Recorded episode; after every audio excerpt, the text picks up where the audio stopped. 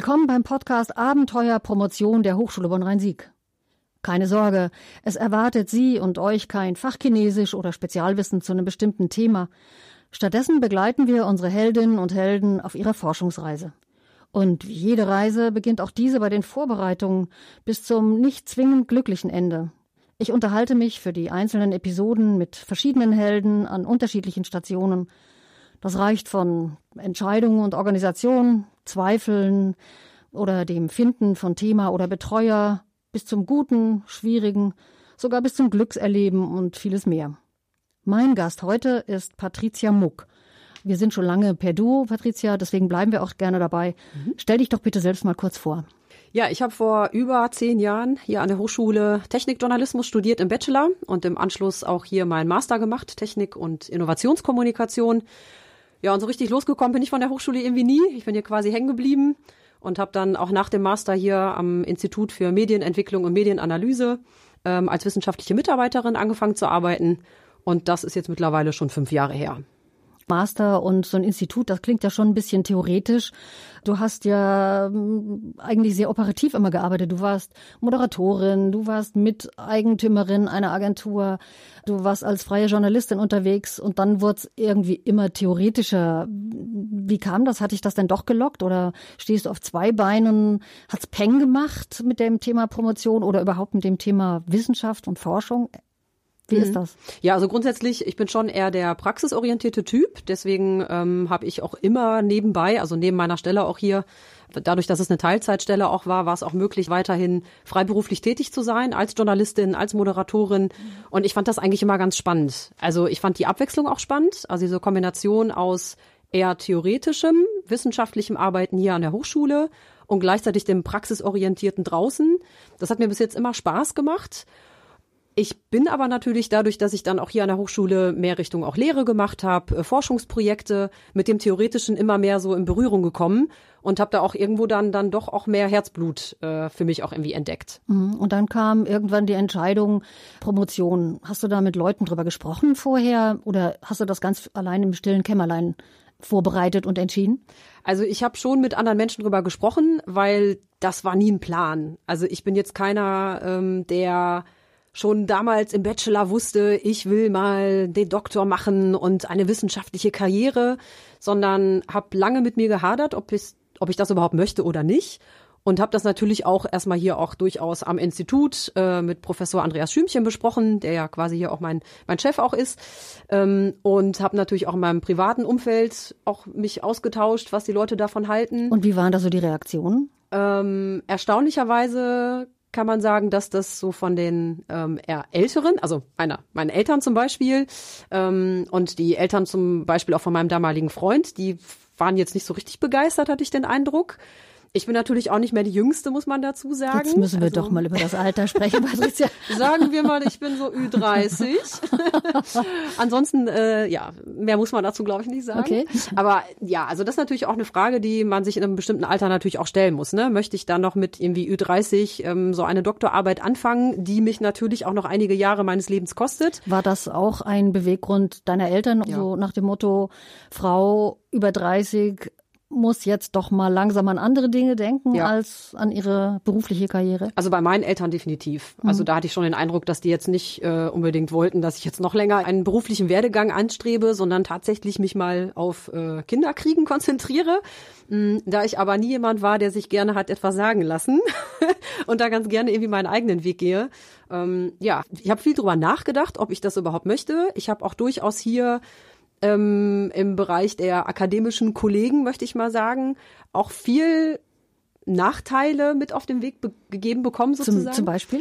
Naja, also man hat mir dann schon auch gesagt, was für ein steiner, steiniger, harter Weg so eine Promotion auch ist. Also, dass man ähm, wenig Freizeit hat, dass man keine Urlaube mehr machen kann, dass ähm, auch Beziehungen daran zerbrechen, dass natürlich Kinderplanung in einer Promotionsphase Kinder zu kriegen, auch vor, vor allem für uns Frauen auch ein ganz, ganz schwieriges Thema ist. Ähm, auch zum Beispiel auch das Thema, dass man sich mit so einer Promotion auch durchaus beruflich auch Türen verschließt. Mhm.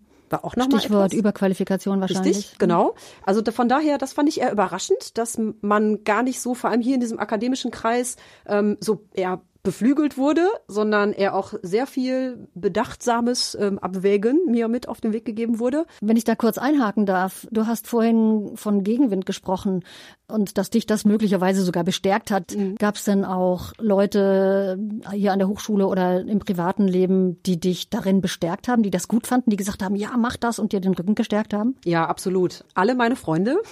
Ich glaube, egal wem ich das erzählt habe, alle waren äh, Feuer und Flamme, allein schon, weil Dr. Muck sich so gut anhört. ähm, und aber natürlich auch hier an der Hochschule. Also ich habe äh, hier viele Kollegen und Kommilitonen auch, ne, die das alle gut fanden, als auch wirklich alle vom Graduierteninstitut. Also ich habe ähm, Barbara Hillen zum Beispiel mal bei einem Workshop getroffen und ein bisschen erzählt, was ich denn da so vorhabe. Was machen das Graduierteninstitut da? Wenn es allgemein um Promovieren geht, geben ja. die zu jeglichen Fragen ähm, Auskunft, okay. als auch Broschüren und Infomaterial.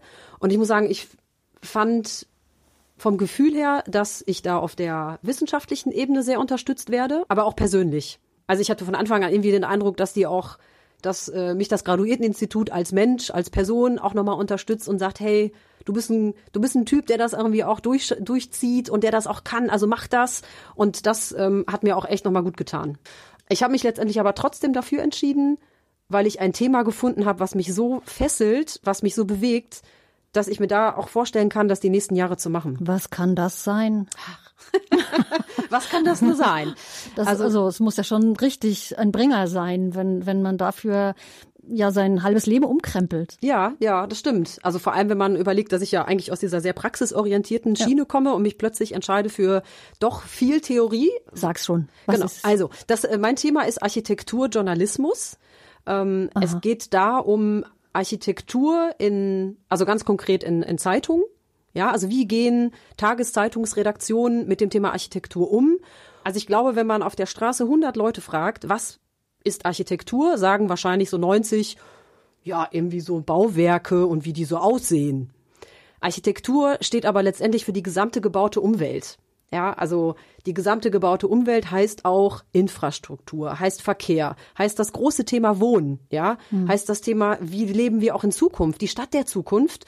Und ich glaube, und also ich denke, da wird mir keiner widersprechen, dass das Thema Wohnen gerade ein super aktuelles und sehr wichtiges Thema in den Medien ist. Warum ist die Architektur dabei auch so wichtig, dass man auch darüber spricht und schreibt? Weil sich die also Architektur im Sinne der gebauten Umwelt einen großen Einfluss auf unser Wohlbefinden auch hat, auf die Gesellschaft auch hat. Es gibt zum Beispiel in der Architektursoziologie die Auffassung, dass Architektur die äh, die Säule quasi ist oder der, die, die baukulturelle ähm, Identität einer, Kult einer Gesellschaft. Ja, also was für eine Gesellschaft wollen wir eigentlich sein? Und das spiegelt auch unsere Baukultur wider.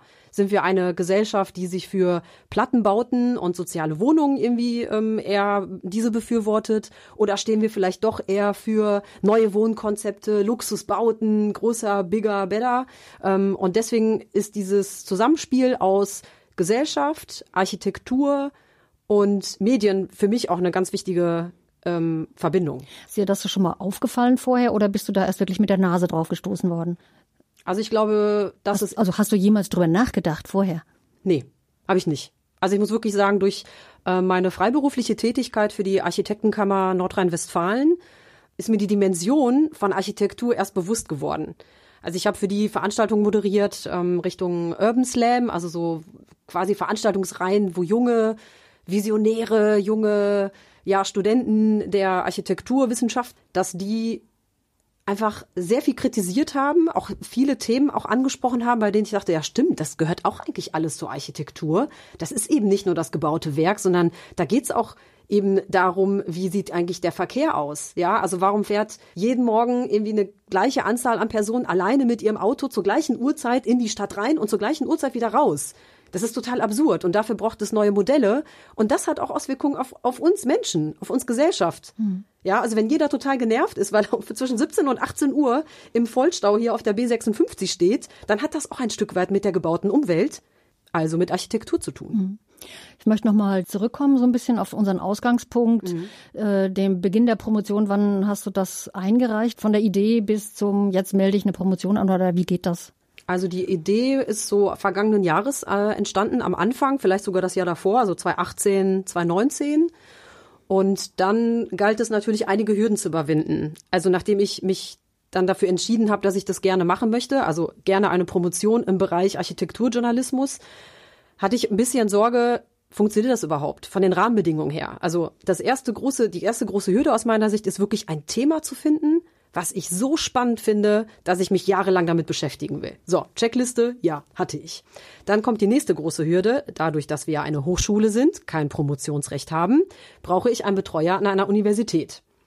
Das heißt, ich musste erstmal dann gemeinsam mit Andreas Schümchen, der mich hier an der Hochschule ja betreut äh, in meiner Promotion, jemanden finden an einer Universität. Das war also das nächste auf der Checkliste, was wir leisten mussten. Hatten wir Gott sei Dank letztes Jahr im Sommer dann jemanden gefunden, den Klaus Meyer von der Katholischen Universität in Eichstätt, der ähm, zum Beispiel Wissenschaftsjournalismus, also auch ein fachjournalistisches Genre, ähm, vorangebracht hat äh, in, den, äh, in den Kommunikationswissenschaften.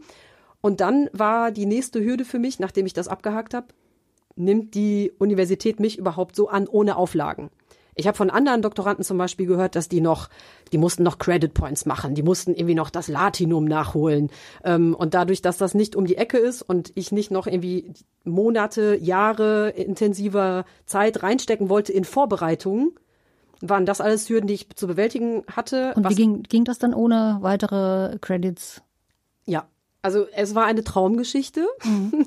Ich glaube, da bin ich auch sehr äh, gesegnet und da auch sehr dankbar für, dass das alles so unkompliziert lief. Also Thema gefunden, Doktorvater schnell gefunden, ähm, Formalia waren gar kein Problem. Ähm, es ist alles sehr unkompliziert gefunden. Ich hatte keine Auflagen ich, und der Start war dann letztes Jahr im Oktober 2019. Mhm. Jetzt habe ich noch eine ganz andere Frage. Wie denkst du über deine Wohnsituation vor dem Hintergrund Architekturjournalismus und die Bedeutung von Architektur für den Einzelnen? Finde ich schwierig. Ich kann das, glaube ich, gar nicht so sagen. Ich bin da mhm. einfach so zufrieden. Ja. da gibt es eigentlich gar nicht so eine besondere Sache, irgendwie, die mir jetzt da ad hoc einfällt. Ja, weil du vorhin gesagt hast, dass Architektur natürlich Gesellschaft beeinflusst mhm. und äh, wir haben uns fragen lassen müssen, wie sollen unsere Häuser, unsere Gebäude, unsere Schulen, unsere Theater und sonst was beschaffen sein, mhm. weil das ja auch sich auswirkt auf unsere Seele.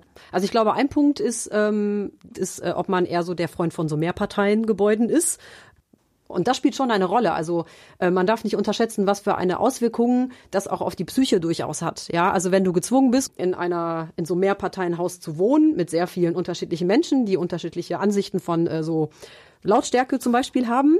Also wenn du dann irgendwie abends um elf nicht schlafen kannst, weil die Nachbarn Remi Demi machen, ähm, dann da sollte man das nicht unterschätzen. Und das ist, hat auch was mit Wohnqualität und Lebensqualität mhm. zu tun um jetzt nochmal wieder den Schlenker zu deiner Doktorarbeit zu finden. Architekturjournalismus, ja, gibt es scheinbar nicht genug, deswegen auch diese, diese Promotion. Gibt es eine These? Also es gibt eine konkrete Forschungsfrage. Es wie gibt dazu Hypothesen. Ähm, meine Forschungsfrage ist, wie Zeitungen mit Architektur umgehen. Also wie wird über Architektur berichtet? Über welche Kriterien wird berichtet und aus welchem Grund? Also ich mache quasi Grundlagenforschung und die Dissertation selber, mein Doktorvater hat das ganz schön beschrieben, soll die Bibel des Architekturjournalismus werden. Da komme ich doch gleich zum nächsten Punkt, weil du. Jetzt jetzt religiös? Nein, nicht wirklich. nicht wirklich. Ähm, aber so eine Promotion anzufangen, wir haben gehört, du bist nicht mehr ganz jung, du hast ja schon dein eigenes Geld verdient, du stehst auf eigenen Füßen, du bist ja auf Eltern nicht angewiesen. Was ist deine Perspektive mit der Promotion? Was verbindest du mit diesem, mit dieser Arbeit jetzt?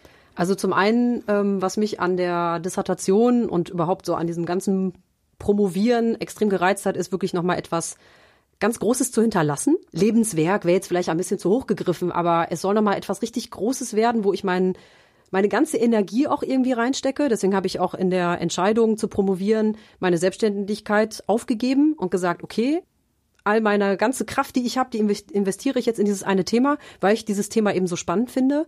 Und langfristig gesehen, man wird ja noch träumen dürfen, würde ich mir wünschen, dass es das mal als Studiengang gibt. Warum nicht? Also es gibt Technikjournalismus, was wir studieren können. Es gibt Wissenschaftsjournalismus, es gibt Modejournalismus. Warum sollte es nicht auch Architekturjournalismus geben, der ein fachjournalistisches Genre nochmal wirklich, ja, nach vorne bringt sozusagen? Ich glaube, wir kommen auch langsam zum Ende, weil mit diesen Erwartungen, die du ans Leben dann noch hast, da kam nicht jetzt, das kann hier jetzt keiner mehr toppen. Du schaffst auch Sekundärliteratur. Ja, hoffentlich.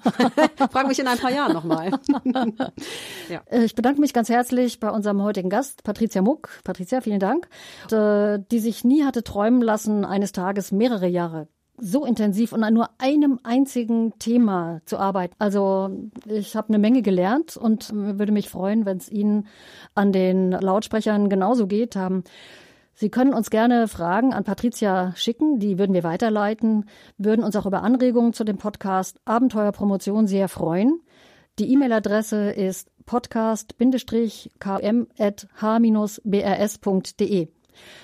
Beim nächsten Mal, da treffen wir einen Doktoranden aus den Naturwissenschaften und sprechen unter anderem über das ganze organisatorische Drum und Dran, was jetzt heute ein bisschen ausgeblendet wurde. Ich sage schon mal Tschüss, bis zum nächsten Mal. Eva Tritschler.